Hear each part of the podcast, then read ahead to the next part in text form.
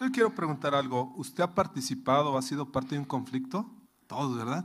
Que todos a veces dicen que el que pone paz a veces le toca más, ¿verdad? Uno poniendo paz y me acuerdo hace años, este, en un conflicto con un amigo. Usted sabe, uno es bien buena onda con los cuates y me acuerdo que andaba un cuate, se andaba, bueno, no se andaba peleando, lo agarró, lo agarró la policía, y ahí ando yo poniendo paz. El cuate andaba todo perdido y todo tomado y todo drogado. Yo que me meto al conflicto, ¿da? según ahí haciendo la de pacificador. No debía nada, me tuvieron que llevar a, al, este, al centro administrativo y yo por acá, por andarse metiendo en conflictos que no debe. ¿Usted se ha metido en conflictos? Yo sí. A veces nos metemos en situaciones que no nos corresponden, no sé si le ha tocado. Ahora, conflictos dentro de la familia. yo creo que todos están así. Todos. Eh, eh, hay una de las cosas bien, bien padres dentro de la palabra de Dios. Dios no oculta nada. Difícilmente Dios no oculta nada. En, Génesis capítulo 4 vemos un conflicto entre dos hermanos. Usted sabe lo que pasó ahí.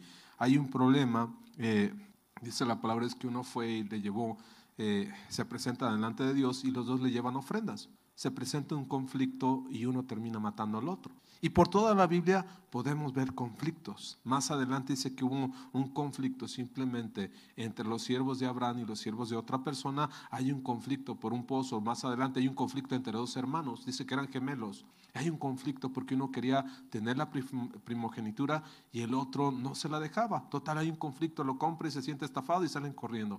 Conflictos dentro de las... ¿Cuántos conflictos no hemos? Mire, muchos de nosotros no somos conflictivos pero podemos provocar un conflicto. ¿sí? A veces eh, yo recuerdo, digo, yo le platico de mí porque yo no conozco su situación, pero cuando nosotros éramos solteros, eh, ahí en casa, en la casa de mi padre, éramos 10 de familia. Y a veces cuando víamos un conflicto de una familia por, por una situación de herencia, decíamos, ah, ni mentes, ¿cómo es posible? Se andan peleando, se andan matando.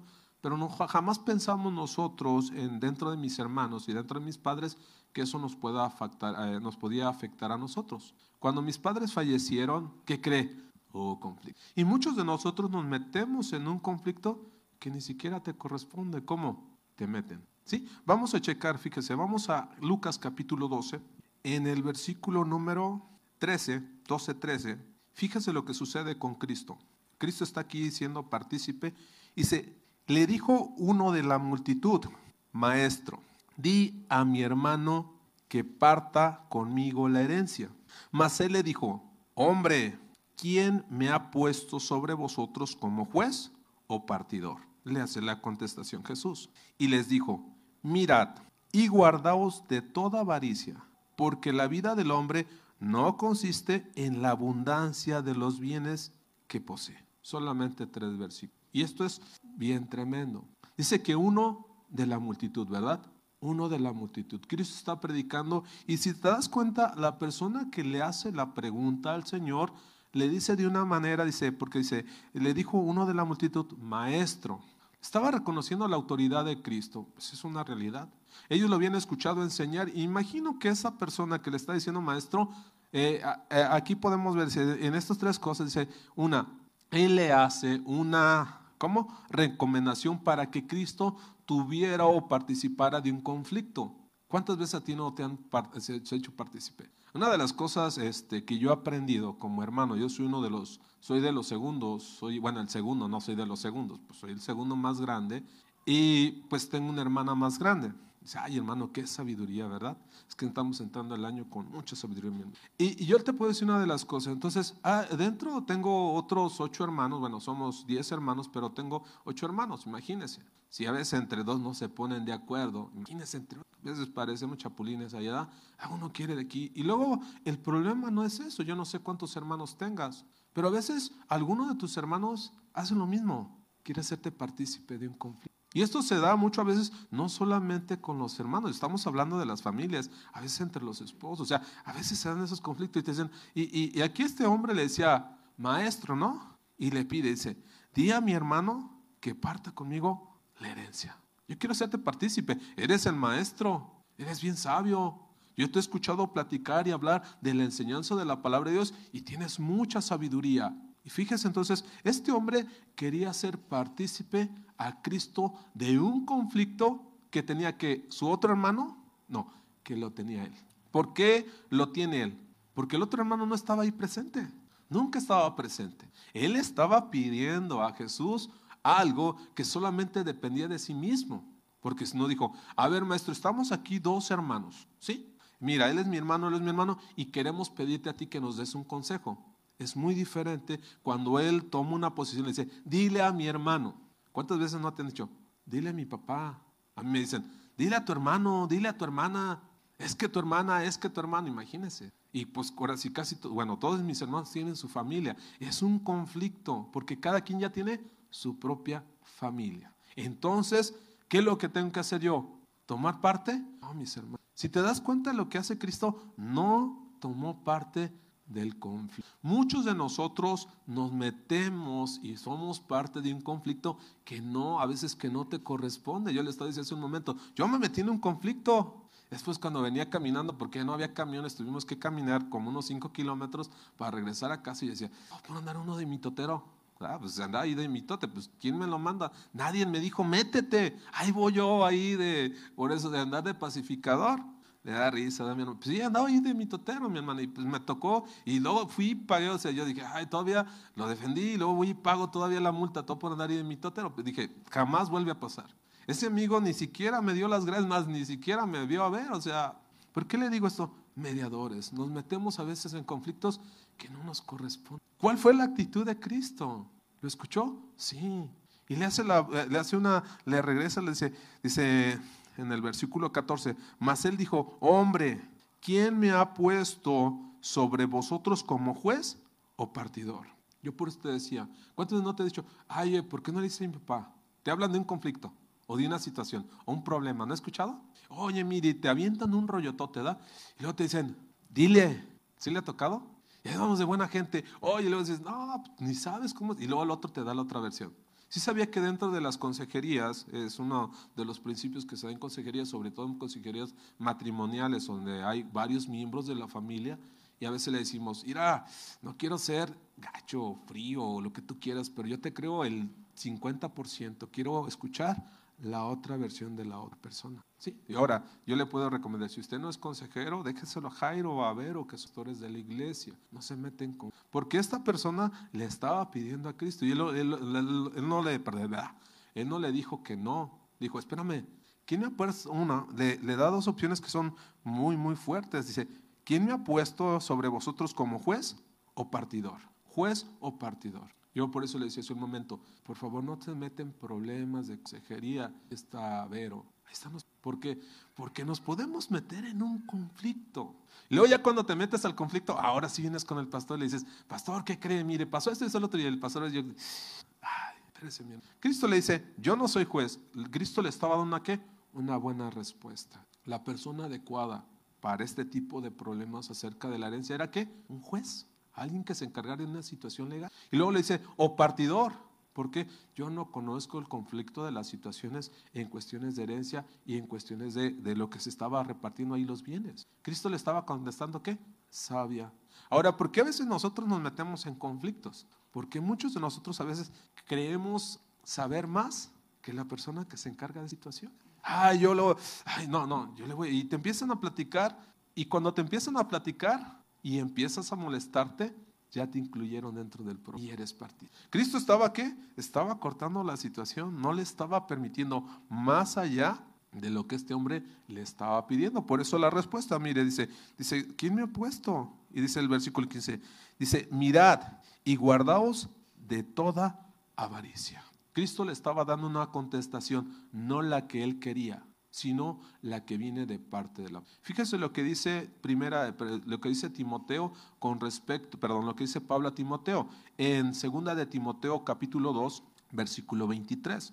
Dice dos versículos, Pablo le estaba recomendando a Timoteo, dice, dice, pero desecha las cuestiones necias e insensatas, sabiendo que engendran contiendas, porque el siervo del Señor no debe ser contencioso sino amable para con todo, apto para toda enseñanza, dice, para enseñar y sufrido.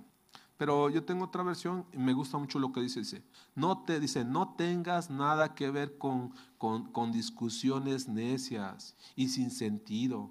Pues ya sabes que todo termina en pleitos y un siervo del Señor no debe andar peleando. Más bien, debe ser amable con todos, capaz de enseñar y no propenso.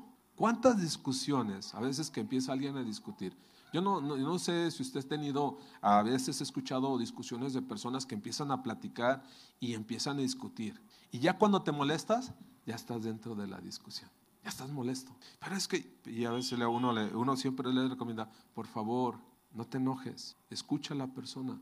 A veces le digo a las personas, ¿sabías que mucha gente dentro de la que no conoce la palabra de Dios te usa como, como botito de basura? ¿Sabes qué es un bote de basura, verdad? ¿Qué hay en el bote de basura? Pues basura. Ay, hermano, qué sabiduría. Este año no, viene usted bien sabio. Pues esa es basura. Mucha gente viene a, a, aventarte a ti sus problemas, a veces con los hermanos, a veces, a veces unos propios papás. ¿Cuántas veces no has escuchado un problema, un conflicto? Y vienen y, y, tú, le, y tú le das una, una, vamos, tú le das una enseñanza. Y a veces le dicen, no te metas, no sé, tú le das un buen consejo a esa persona. Y le dices, ¿por qué no hablas de la palabra de Dios o por qué no buscas ayuda? Pero ya como ya se desquitó contigo, ya descansó contigo, ya no regresa. Luego se le vuelve, como decimos, ¿no? Se le vuelve a atorar el zapato y luego viene contigo, y luego viene contigo, y luego viene contigo. Yo a veces le digo a las personas, por favor, ten cuidado con esto. Solamente te usa para hacer un bote de basura y procrear un Hay gente que no entiende. Le dices, pero ya le dije una, dos, tres, cuatro veces, no te metas en conflicto. Ten cuidado con lo que estás escuchando. Es lo que le está diciendo Pablo a Ten cuidado con las conversaciones que escuchas. Mire, eh, hay otra que le dice, te repito, y me encanta esto lo que le dice en otra versión, te repito, no te metas en discusiones tontas y sin sentido, pues sabes bien que terminan en pleito. Aún el siervo del Señor no dice, no le conviene reñir, sino ser amable, paciente con todos, buen maestro y nadado al Cuando yo estoy escuchando este versículo, dije, qué tremendo, Pablo, ¿cómo le está? Ahora, yo le puedo preguntar, ¿usted cree que Pablo se haya metido en problemas? Claro, por supuesto que sí. Recordemos que en, el capítulo de Hechos, en el capítulo número 8 del, del, libro de Hechos, dice que Pablo era perseguidor de la iglesia, no sé si lo recuerda. Dice que él perseguía a la iglesia. ¿Cómo Pablo empezó a perseguir iglesia? Porque escuchaba ese tipo de situaciones. ¿Eso qué quiere decir con nosotros? Que muchos de nosotros tenemos que tener mucho sentido común de lo que estamos escuchando. ¿Para qué? No te metas en. ¿Cuántos problemas en el área matrimonial o entre hermanos? No, yo le digo, yo le, yo le platico por mi experiencia. ¿Cuántos problemas a veces no se debe uno de evitar a veces cuando estás escuchando a tu hermano? Imagínense, yo tengo, tengo nueve hermanos y es, para mí, yo le digo, es una frase para mí muy, vamos, muy repetitiva. Para mí es la clásica. Oye, Armando, y te empiezan a hablar de un problema. Ta, ta, ta, ta, ta, ta, esto pasó y así, así, así. Y, y luego ya terminan y te dicen, dile a tu hermano, ah, espérame, ten cuidado, porque a veces algunos de tus hermanos pueden verte como padre y a veces provocan contiendas unos con Ay, es que tu hermana, imagínese, tengo seis hermanas, tengo tres hermanos, y es que tu hermana, y es que tu hermano. Y yo he escuchado conversaciones, o sea, de, de todos. ¿Y qué cree que hago? ¿Voy y le digo a mi hermano? No, los escucho, pero no me meto en un conflicto. ¿Para qué? Primeramente, para no romper la amistad que tengo con ¿Cuántas veces has roto tú a lo mejor una amistad con alguien? ¿Por qué? Por escuchar este tipo de. No te metas, no te metas. Entonces Pablo dice, en discusiones, ¿qué? Tontas o sinceras. Le digo, ahí ando yo de mitotero. ¿Quiere andar un día de mitotero? Me van a meter a la cárcel. Eh, yo me vino a meter en la cárcel, nomás llegué ahí este, a la unidad administrativa. Y dije, no, no, ni podía completar la multa. Ahí andaba consiguiendo, oye, préstame 20 pesos. Creo que en ese tiempo cobraban como 180, pero ahí ando de mitotero, ¿da? ¿Qué me importa? Regresamos, ¿no? Entonces, a veces nos metemos en ese tipo de discusiones. ¿Cuántas veces usted no ha provocado un enojo? ¿O se ha molestado? Ay, es que, ay, es que tú no sabes. Y a veces dentro de la familia, en muchos matrimonios ha provocado ese tipo de problemas. Escuchas una discusión de alguien, de tu hermano, y luego te envías y ya llegas y te peleas con, con tu pareja, ¿no? Entonces Pablo le dice, por favor, Timoteo, no te metas en discusiones tontas y sin sentido. Pues sabes bien que siempre terminan en dónde? Y Pablo le dice, aún, dice, un siervo, dice, dice, no le conviene reñir. ¿Por qué un siervo a uno, y yo no te digo solamente de pastores, a cada uno de los nosotros que somos hijos de Dios, no le conviene una reñir? ¿Por qué? Porque rompes una relación con las personas. Yo no sé usted, pero cuando a veces escuchamos acerca de las quejas, es bien normal que a veces la gente, en vez de platicarte, llegue y se queja contigo. ¿Sí le ha tocado? Y se queja. Oye, es que si tú supieras, es que ¿por qué no le dices? Es que dices, yo no puedo arreglar la vida de los demás, pero a veces nos, muchos nos gusta, nos queremos arreglar la vida de todos. No sé si le ha tocado. Ay, no, no, déjame hablar, déjame ver. No, metaciones que necias. Pablo le estaba diciendo. Entonces dice, no conviene que reñir, porque si riñes te estás metiendo en un con la otra persona. Dice, sino ser uno amable y paciente. ¿Por qué, Pablo le dice a Timoteo, sea amable y sé paciente? ¿Puedes, ¿Puedes escuchar a una persona? Claro que por supuesto que sí, tienes que ser que amable, educado, paciente para escucharlo. El, lo segundo es, ¿qué consejos? ¿Sabes que mucha gente que realmente tiene necesidad te pregunta al final, ¿tú qué opinas? ¿O tú qué consejo? Pero hay gente que dice, no, no, no, y luego ya, déjame te digo algo, no, ya me voy, luego te, luego te veo. ¿Sí le ha tocado? Así les ha tocado, ¿verdad? Y luego tú dices, no, no, no, no, luego te veo, luego platicamos. Pero ya te dejó todo un montón de basura, todo un montón de problemas. Entonces, ay, y luego empieza a orar el Señor, Señor. Más, o sea, checamos hasta la oración de, de, de, este, de, debe ser de Sansón, de, del hombre más sabio. Ay, se me fue el De Salomón, gracias hermanita, es que ya sí lee la Biblia y así bien. De Salomón, ¿no? Y a veces decimos, fíjense lo que a veces pasa con nosotros, decimos, ay Señor, dame sabiduría como Salomón. Y yo le digo, no, Salomón tenía otra posición. Cristo le está diciendo, yo no soy juez ni tampoco partidario. El pastor Jairo sí puede decirle al Señor, dame sabiduría para guiar a este pueblo. Nosotros, Señor, dame sabiduría primeramente para poder tener una buena relación como hijo, como padre. No sé lo que estemos llevando, pero a nosotros no nos toca ser jueces, ¿verdad? Ni partidarios, sino le, como debe ser como el dicho, ¿verdad? Ponga paz y le toca más, ¿verdad? Es, terminamos en un conflicto. Pablo le decía entonces a Timoteo, por favor, primero qué? Sé paciente, escucha a las personas, ahora dale un buen consejo, si quieres dar. Recordemos que el consejo que le está dando Pablo es a Timoteo y Timoteo era el pastor de una iglesia. Por digo, tenga cuidado, no se meta en contiendas ni conflictos que no le corresponden. Y Pablo le está diciendo a Timoteo, si no sea amable. Imagínate en un conflicto que se puede dar entre un esposo y una esposa y el, eh, el pastor. Bueno, siempre que son consejerías matrimoniales necesitan a las dos personas, al esposo y a la esposa, para que los dos den su versión y poder escucharlos y el pastor tome la mejor decisión, un buen consejo. No, las personas que vienen a, a platicar con el pastor, pues vienen a buscar un consejo, vienen a buscar ayuda para poder guiar su matrimonio o hay situaciones no, no solamente de conflictos, a veces solamente quieren ser, no sé, quieren platicar, ¿verdad? Entonces lo que sucede, entonces Pablo le dice, ¿sabes qué? Sea amable, sé paciente con todos, dice. Y también otra que le dice, se, dice, y buen maestro, dice, no, dice, un buen maestro dice, para poder enseñar. Entonces vamos aprendiendo. Entonces Lucas, perdón, en el Evangelio, regresamos al Evangelio de Lucas, al capítulo número 12, de lo que está diciendo Cristo. Entonces Cristo le dice, ay, dice, ¿dónde estoy? ¿Sabe, verdad, mi hermano? Dice. Entonces estamos en Lucas capítulo 12 en el versículo número 13. Entonces Cristo le expone esto. Entonces, sé quién me ha puesto sobre vosotros como juez o partidor. Cristo no estaba tomando partido. La segunda parte dice, y les dijo, mirad y guardaos de toda qué? Avaricia. Si nos damos cuenta, yo le decía, la persona que le estaba diciendo a Cristo, no estaba otra persona, le dijo, parte la herencia, dile a mi hermano, o sea, dile. Cuando nosotros nos metemos en un conflicto, yo le, por eso le decía hace un momento, a veces la gente dice, dile a mi papá, dile a mi mamá, dile a mi esposa, dile a mi esposo, ¿sí? dile a él, dile a mi hermano. Ah, hay una de las cosas que debemos de entender. ¿Por qué alguien te pone como mediador? Yo a veces le digo a la gente, pues esa persona no tendrá el suficiente valor o valentía para poder hablar con su papá o con su mamá. O es tan grande el conflicto o la situación que necesita un mediador. No participe, te vas a meter en un conflicto. Cristo le está diciendo, no, una, tu problema es un problema de avaricia. Cristo le estaba respondiendo con la palabra de este hombre que le estaba diciendo, dile a mi hermano que parte con, o sea, que partas tú la herencia entre vida Miren, en, el pueblo de Israel, eh, esto era algo que se daba al hermano más grande, él recibía mayor herencia si era el primogénito. Por eso el Jairo es bien bendecido, él es mi hermano. Imagínense, el más grande se lo tocó a todo.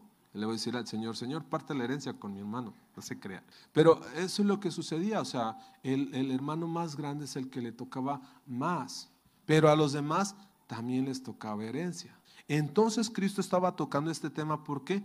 Por una situación de avaricia. Ahora, ¿cuántos conflictos? Yo le decía hace un momento, cuando yo estaba joven y platicábamos nosotros como hermanos, decíamos, mentes ya se pelearon por la herencia. Pero nosotros no vivimos ese, esa situación. Oh, no, ya tienen un problema. Cuando ya cada quien hizo su vida, cada quien nos repartimos, hay una de las situaciones que se presenta que es muy, muy fuerte y que tenemos que, tener mucho, mucho cuidado. La pareja que está a tu lado, si eres... O sea, ¿cuánto influye eso? Tenemos que tener mucho... Ah, eh, es bien tremendo porque a veces dentro de, la, dentro de los conflictos, sobre todo conflictos familiares, donde ya cada quien hace su vida, y a veces hay conflictos entre hermanos, a veces es muy notorio, a veces que la persona que está al lado, a veces es muy conflictivo. Recordemos que dice la palabra de Dios en Génesis capítulo 2, que ya no son dos, sino son qué? Depende muchas veces de la pareja. Hay muchas parejas que te ayudan a ser parte de la familia y hay mucha gente que te tener cuidado, ser completamente neutrales, o sea, tener mucho, mucho cuidado de cómo puede estarte influenciando tu pareja y ser bien equilibrado. Porque a veces los conflictos empiezan ¿dónde? Casa. Por eso nuestro tema de hoy que empieza y que seguimos con el tema acerca de la familia es súper extenso. Yo le puedo preguntar aún dentro de la iglesia cuántos conflictos no se dan dentro de las áreas de los matrimonios a veces como personas. Sabes que a veces eh, hay una, a veces sucede que entre nosotros como cristianos a veces no le habló el hermano, no te habló la hermana, o sea, a veces no, no se pusieron de acuerdo.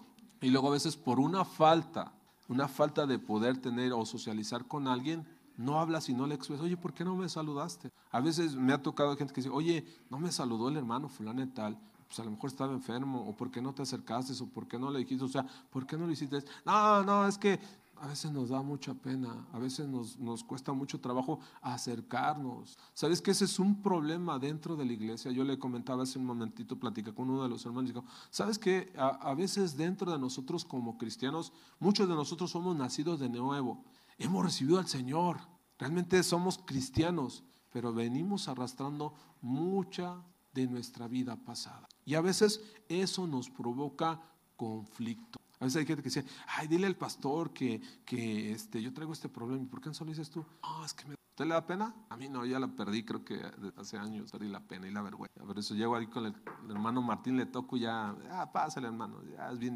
tiene vergüenza el hermano. Pero ¿por qué le digo? Entonces, muchos de nosotros tenemos que aprender a socializar. A veces muchos de nosotros estamos completamente cerrados. Creemos que hablamos con alguien y alguien no te va a entender. O, o que queremos expresar las cosas y, ay, pero no va a tener tiempo. ¿Sí? ¿Sabía que el pastor de aquí es un pastor de tiempo completo, verdad?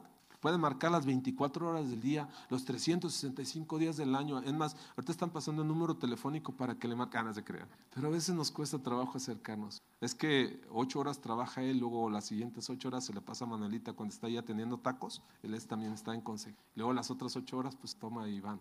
Yo no participo, yo solamente les mando las líneas telefónicas. Entonces, tenemos que tener, o sea, tenemos que aprender a socializar con las demás personas. Si nos cerramos, ¿cómo vamos a obtener respuestas? Si no platicamos con los demás, ¿cómo vamos a evitar conflictos? A veces es cuestión solamente de decir algunas palabras, de decir, oye, ¿cómo está la situación? Oye, eh, yo me siento mal, oye, esto. O sea, a veces, miren, aún dentro de los matrimonios, a veces como hijos, hay hijos que no se acercan a los padres. Ay, es que nomás fulano, nomás sutano. Y empezamos a tener qué? Con... Yo le hablaba hace un momento. Si vamos al libro de Génesis, en el capítulo número 4, vamos a ver uno de los conflictos que terminó ¿dónde? En la muerte de uno de los hermanos. Fíjese lo que sucede. Génesis capítulo 4, dos hermanos, fíjese. Conoció a Adán, Génesis 4.1, conoció a Adán a su mujer dice, tuvieron relaciones sexuales, por así decirlo, de lo que está diciendo, y la cual concibió y dio a luz. Imagínense, la conoce y ya tiene un bebé, ¿verdad? Pues se supone que está hablando acerca de que tuvieron relaciones. y dijo, por voluntad de Dios he adquirido varón. Después dice, después dio, dice, después dio a luz a su hermano, Abel. Y Abel fue pastor de ovejas y Caín fue labrador de la tierra. Ambos tenían dos oficios, ¿verdad? Uno era labrador y el otro era cuidaba ovejas. Versículo 3. Y aconteció andando el tiempo que Caín trajo del fruto de la tierra una ofrenda a Jehová. Y Abel trajo también de los primogénitos de sus ovejas de lo más gordo de ellas. Y miró Jehová con agrado a Abel y a su ofrenda pero no miró con agrado a Caín y a la ofrenda suya. Y se ensañó, se, ensañó Caín en gran manera y decayó su semblante. Cuando les ensañó qué? Se enojó, se molestó. Yo hace años cuando yo este, empezaba a conocer de la palabra, digo, bueno, si los dos le llevaron ofrenda al Señor, ¿por qué uno sí la aceptó y la otra no la aceptó? ¿Cuál es la diferencia? O sea, uno le lleva de los mejores, de los mejores este, que, eh, corderos, ¿verdad? Los más gordos se los lleva el Señor. Y el otro le dice que le lleva este, de los frutos que él plantaba. ¿Por qué uno sí lo aceptó y el otro no lo aceptó? Dice, no, yo creo que Dios es injusto. ¿Qué lo cree? Bueno, yo lo creí en ese momento, pero entendí una de las cosas. La actitud que también tenía Caín era muy diferente a la actitud, las actitudes. Mire, yo le soy sincero, bueno, los que tienen más de 20 hijos, como Manuelito que tiene más de 30 hijos, pues ahí es. Pero cuando somos hijos, eh, bueno, nosotros en la casa de su servidor somos 10, éramos 3, se murieron 3, quedamos 10. Cada uno tiene un temperamento diferente, ¿verdad? Algunos que son un dulce y otros son más distanciados. Pero cada quien tiene también, hay condiciones completamente diferentes. Cairo tiene tres hijas y cada una de sus hijas completamente. Ahora, ¿qué es lo que nos está diciendo Dios? La actitud de cada uno de los hijos es que también completamente. ¿Cómo se acercan tus? Tenemos que aprender a conocer. ¿Sabes que a veces nosotros los papás podemos ser influenciados por, es que dile a mi papá, dile a mi mamá, es que dile, es que tu hijo, es que tu hija, es que me hizo, me dijo, me esto, me el otro. ¿Sí le ha tocado? Bueno, los que son papás, ¿verdad? Los que no son papás, pues no. Bueno, entonces aquí empieza el conflicto, la actitud. Dios recibe a alguien con una actitud completamente ¿qué? diferente. Dios no es que está, está molesto y dice, no, a ti no te recibo. O sea, ¿cómo venimos? ¿Qué actitud tenemos? Ahora, ¿qué tiene que ver esto? Tiene que ver mucho la vida personal. ¿Qué actitud tienes? ¿Cómo te acercas? ¿Cuál es la forma? Yo le puedo preguntar a veces, ¿no? Eh, a veces que tú vas a la tienda y, este, bueno, yo no sé, pero la mayoría, bueno, esperemos que procuremos ser amables con la persona que tiene. Y yo a donde quiera que voy trato de ser amable a dónde está la cola allí en tránsito, donde sea, y trato de ser amable. Ah, muchísimas gracias. Pero hay gente que va bien prepotente, no se le ha tocado. Es que ustedes todo el tiempo no trabajan, se están tomando su café y se enojan y irritan a la de la caja, a la de la caja la que trataste teniendo. ¿Sí le ha tocado? Y luego ya llegas tú. No, le dices, no, pues le, le mando un café porque te me va a aventar el agua, ¿no? Pero llegas y la saludas, hola, ¿cómo está? Buenas tardes. Hola, o sea, cámbiale la actitud y te atiende de Regresamos, ¿cómo es la actitud que tenemos, no solamente primeramente con Dios, sino también con las personas que están a nuestro alrededor. Puedes decir, hola, buenos días, decirle, hola, buenos días, ¿cómo estás? O gritarle, ¿no? O ¿Cómo? O sea, la palabra de Dios nos habla acerca que debemos de tratar a los demás como queremos ser tratados. Pero mucha gente es bien prepotente. ¿Y qué procrea? Un conflicto. A veces a mí me ha tocado que me dicen, ay, ¿viste la actitud de esa cajera? Pues yo llegué y le hablé bien y me atendió bien. Le digo, ah, ya ves cuando voy así a hacer un pago, le digo, oye, con el descuento del INSEN, ¿cuánto es? Y me ven y les da risa. Ay, bueno, está bien con el de estudiante y tampoco me la creen. Digo, no, ya voy a pedir mi beca del, del Nini, de 15 y más.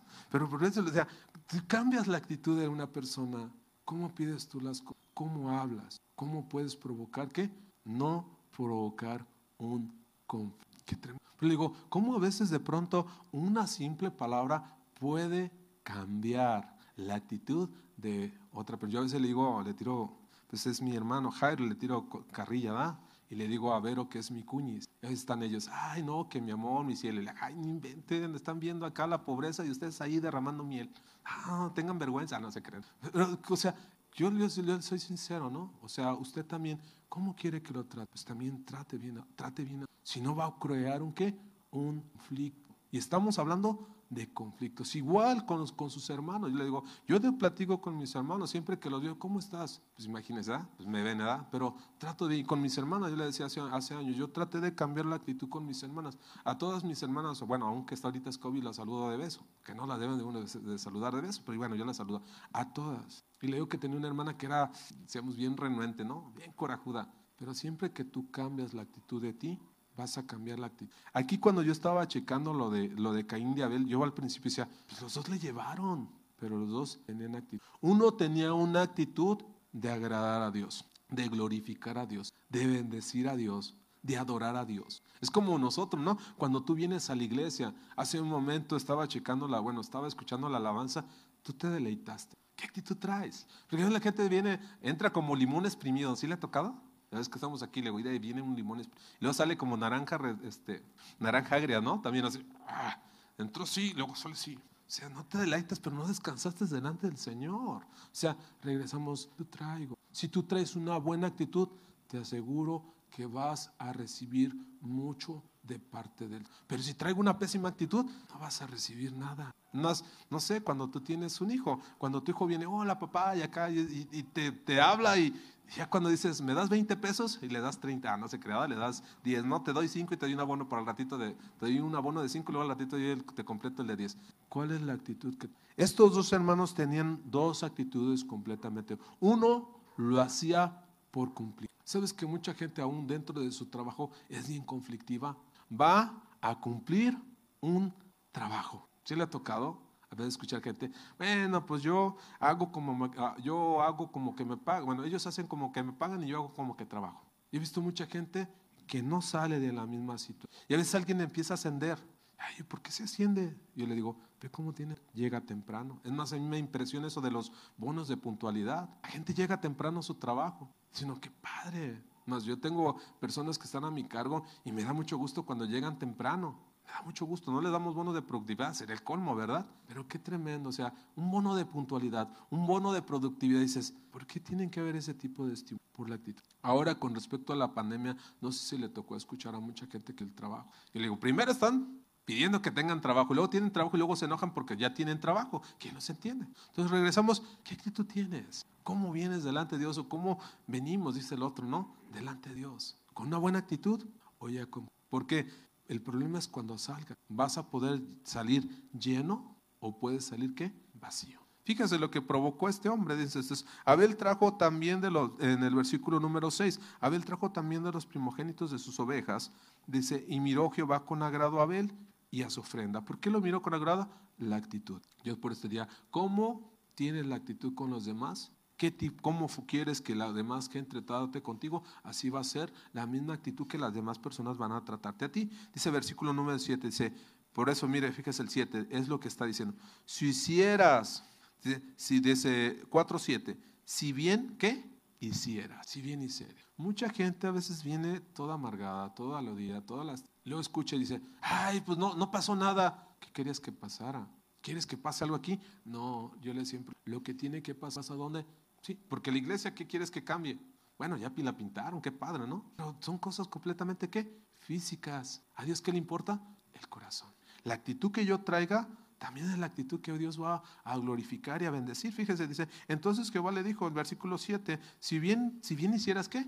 Si bien hicieras. Esa es una mala actitud. Lo haces por obligación. Mucha gente viene a la iglesia por obligación, pero nunca cambia. Ay, mucha gente lo hace. Ay, pues a ver qué sucede. No va pasar nada. Pero cuando vienes con una actitud dices, ¿sabes qué? A veces la gente del mundo dice, ten una actitud positiva. Y a las 12 del día se te acabó la actitud positiva, ¿no? Cuando vienes con Dios, todas las 24 horas tienes que aprender a tener una buena comunión con Dios. A la gente, ay, pues es que hay problemas. Siempre va a haber problemas, hermanos. Yo quisiera algún día que dijeran, ay, a hoy no hay problemas. Dice uno de mis, de mis jefes y maestros y pastores, Armando, estamos aquí en la iglesia para resolver. No me dice, Armando, ¿qué crees? Aquí no hay problemas. Estamos hablando de casa de oración, donde hay nueve pastores y todo un rollo, o sea, toda una dinámica completamente diferente. Estamos a resolver qué?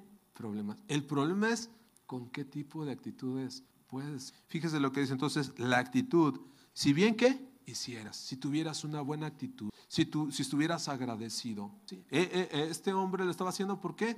Ay, pues sí, a ir a la iglesia, que aquella, ya, saliste peor, cuate. Entonces Dios le dice, si tuvieras que, si bien hicieras, no serás qué?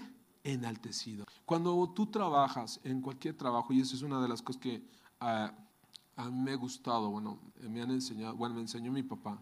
Y mi papá decía, y a veces, ay, pero no sé, cuando está uno chavo, ¿verdad? Si, si sigue teniendo esa actitud, cámbiala. Pero cuando uno está chavo, ay, otra vez, levantarte, ¿no? Yo me acuerdo que me costaba levantarme en la mañana, a las 7 de la mañana, y ay, yo quería dormirme como otras cuatro horas más. Ya, no, total que me levantaban, ahí voy.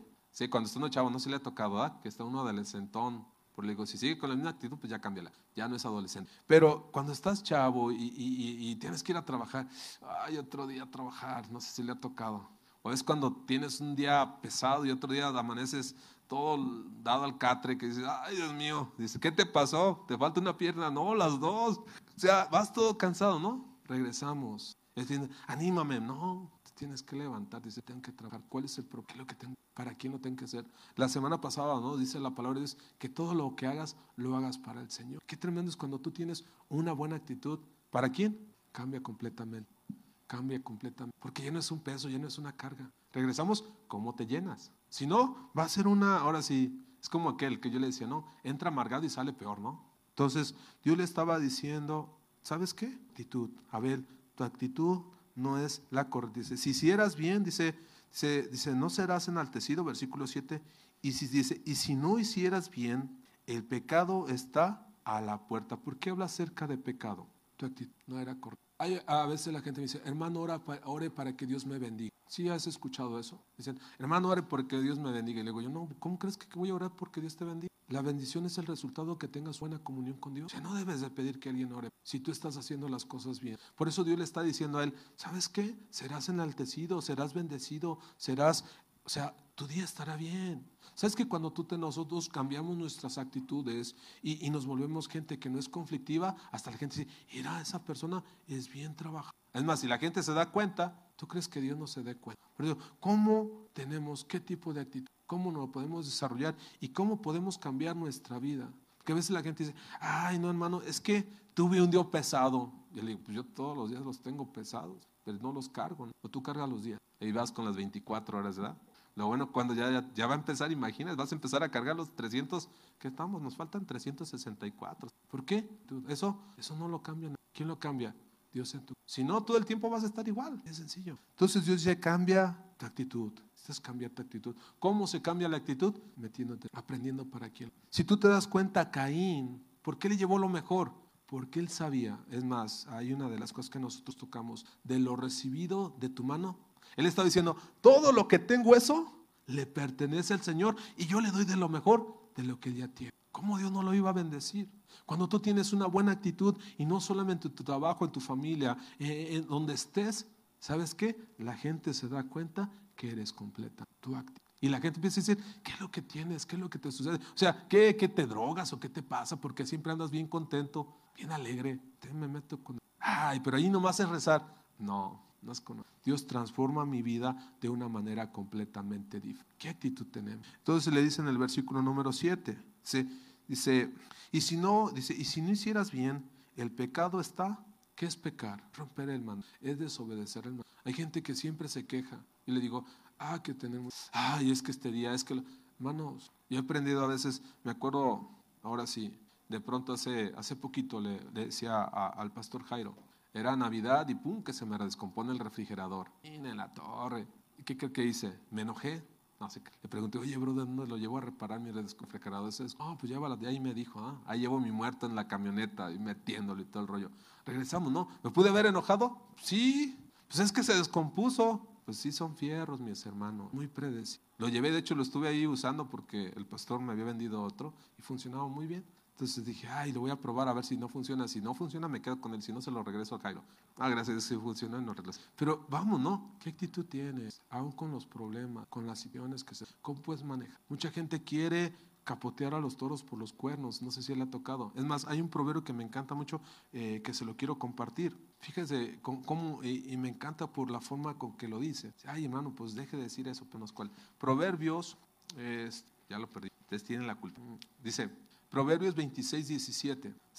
Dice, tan peligroso resulta meterse en pleitos ajenos, yo diría, en actitudes ajenas, como querer agarrar, dice, agarrar por la cola a un perro bravo. 22, 26, 17. Proverbios 26, 17. Sabes que a veces cuando tú tienes, o sea, yo no, dice el proverbio que es tan, es tan malo como, yo no sé si le ha tocado a usted, bueno, yo, yo le soy sincero, a mí me dan miedo los perros, ¿eh?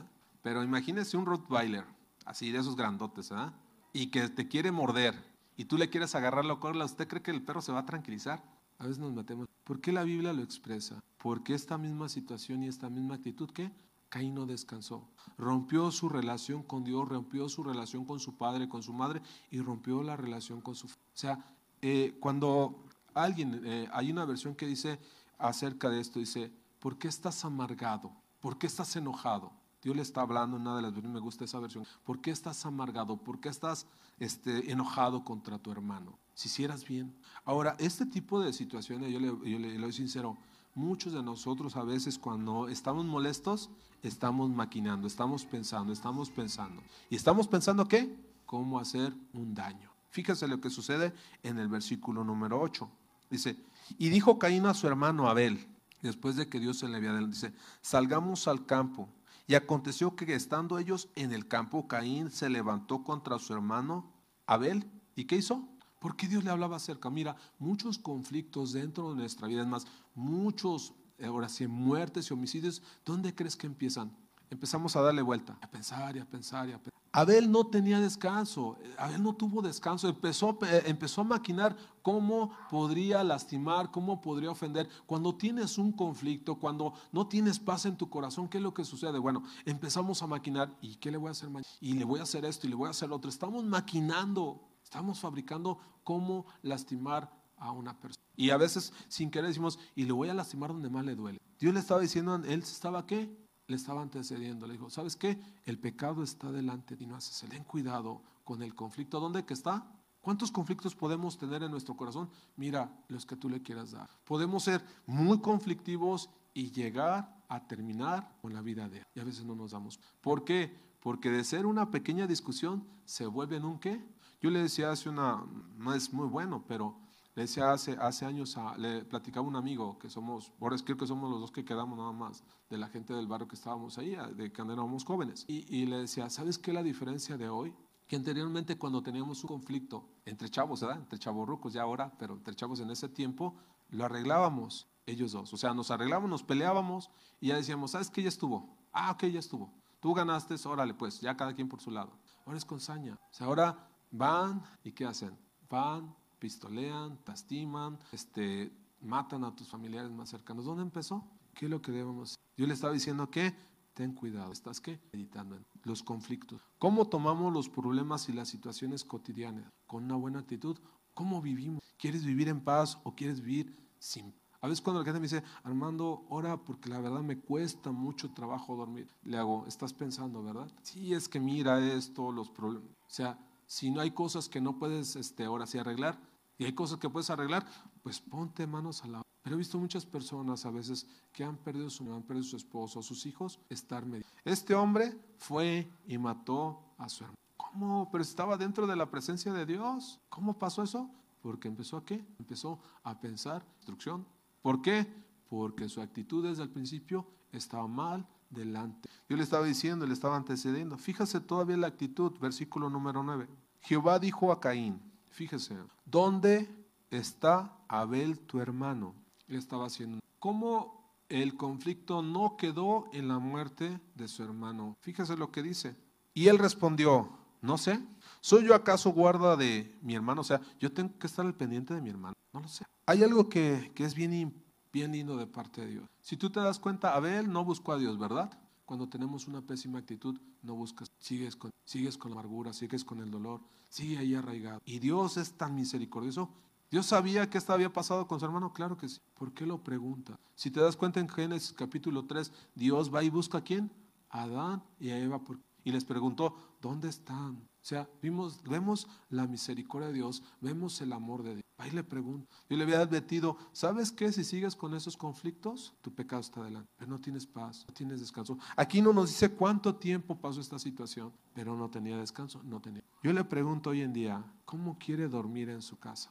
¿Cómo quiere llegar al lugar donde usted descansa? O sea, ay hermano, pues yo quisiera un Celti de esos de los que vende el pastor, que cuando echas una oreja pasas 24 horas dormido, con paz. O quieres llegar y empezar a meditar y no pasa nada. ¿Qué ¿Sigo teniendo conflictos? Mira, la persona que es conflictiva no tiene paciencia. Y se va a pelear con el hermano, con la hermana, con la tía, con el abuelo, con todos, porque con todos tiene que conflictos. El problema son los demás, que está ahí dentro de su corazón, uno que la amargura, el dolor, el resentimiento, el enojo, la molestia. Entonces aquí dice el Señor a Caín, ¿dónde está tu hermano? Y él le respondió, no sé, ¿soy yo acaso guarda de mi hermano? Y él y dice, y él le dijo, versículo 10, ¿qué has hecho? la voz de la sangre de tu hermano, dice, clama a mí desde la... Dios sabía, claro que le estaba dando la oportunidad de que él pidiera perdón y arreglara y se reconciliara conflictos. El problema de la familia, el problema que soy yo. Entonces, para que un momentito, por favor, para terminar. Yo quiero invitarle, para terminar, si gusta no lo busque, Salmos capítulo 51, que es un salmo que todos prácticamente alguna manera o lo, han, lo hemos dicho o alguien se lo ha recomendado.